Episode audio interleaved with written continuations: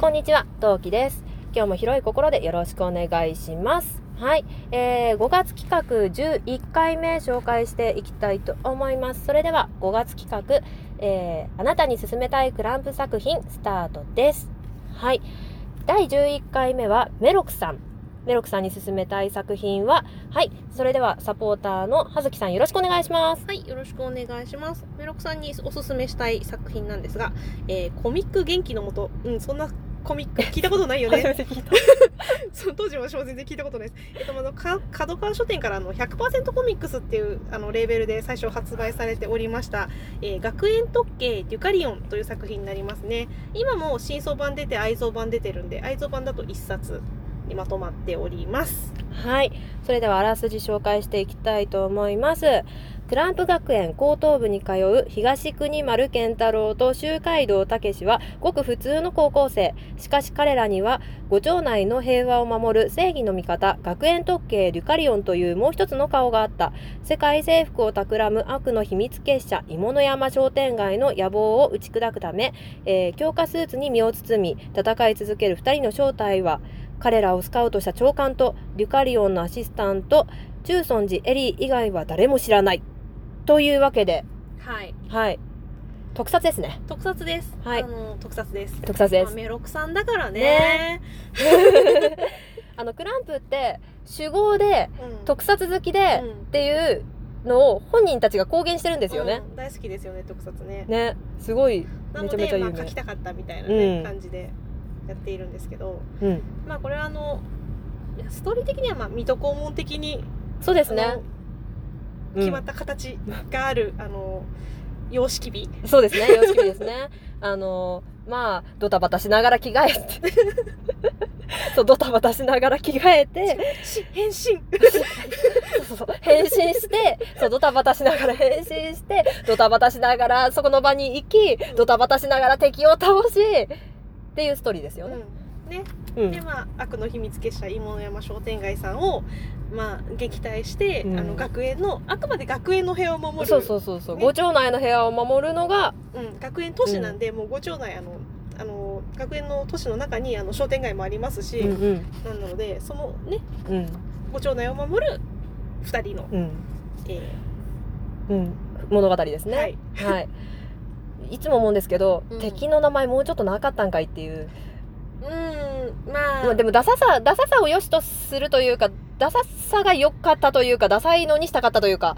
まあえっ、とまあこれに関してはまあ言う言ってい言う言ってみるとあのクランプあのクランプ作品書いて書いてるクランプさん、うんこのクランプっていう単語が芋の山っていうことうんうのん単語、意味を含まれているので、うん芋の山商店街なんですけどっていうかその商店街ありますよね芋の山商店街ありますねはいなんでただね商店街芋の山商店街っていう商店街がある都市で悪の秘密結社芋の山商店街ってどうなの、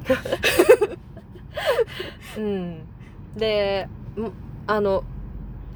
なんだろうその自分たちのアジトあるじゃないですか、うん彼らの、うんうんうんそのアジトに行くその入り出入り口うんあそこもどうあれもどうなんだろうなっていうそうなんですよねあのーその入り口を使っているとすごい大変な思いをして入らなきゃいけないそうっていうかあの彼らのそのデュカリオンっていう名前とそのその出入り口の、まあ、某お店が出入り口なんですけどそのお店がの名前を鑑みてみんな誰も気づかないのはなぜっていういやどう考えてもっていうねね感じですよね、えうん、で意外と知名度ないんですよねこの2人そうなんですよデュカリオンとしては。うんあのみんなあデュカリオンが来たぞっていう感じじゃ全ないん然ないんでですすよよね。ね、うん、むしろ敵は結構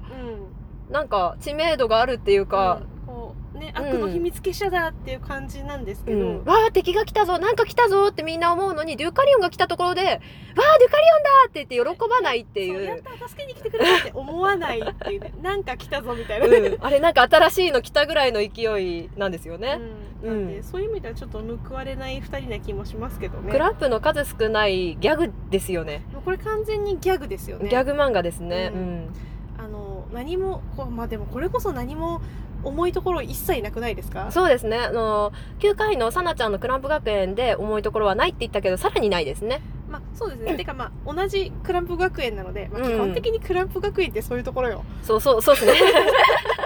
いや頭がいい人が揃うとかよくわかんないですね お祭り大好きクランプ学園ですねだからねうんなんで毎日何かしらどこかで催しが繰り広げられるというそうそうそうそうなのでまああのこれは完全にあのお約束的なうん感じのね、うんテイストのお話なので、あのぜひあの軽い気持ちで楽しんでいただきたい。そうですねうんすごいあっさり読めると思いますそうね、うん本当にあっさり読めると思います。あのまあいろいろね。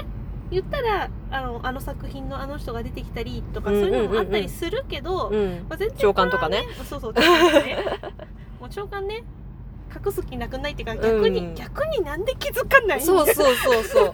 でも私長官の決め台詞好きなんですよこんなこともあろうかとってお前はいつも何を考えているんだっていう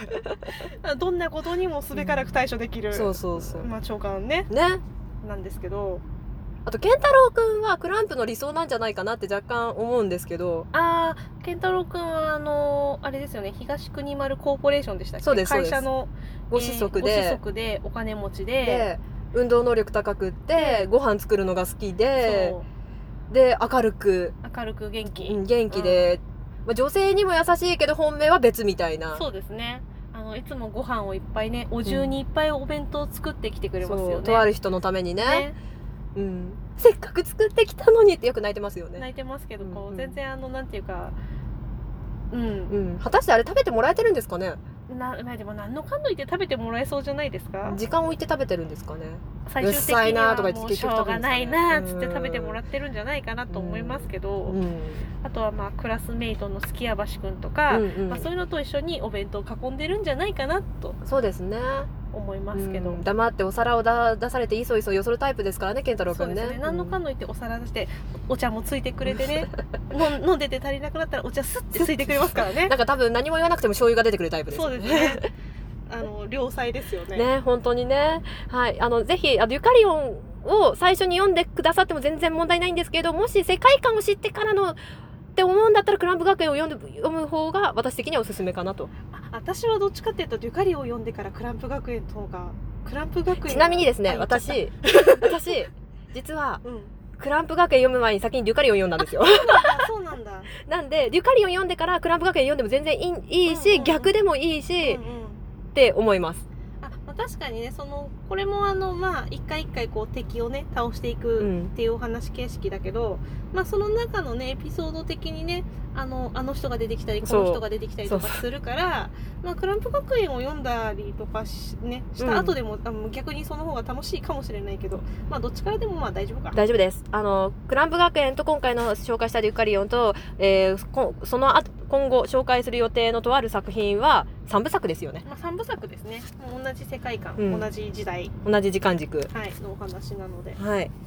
なのでメロクさんいつも聞いてくださってるということですがこの後も紹介する作品聞いてくださったら嬉しいですはいーい。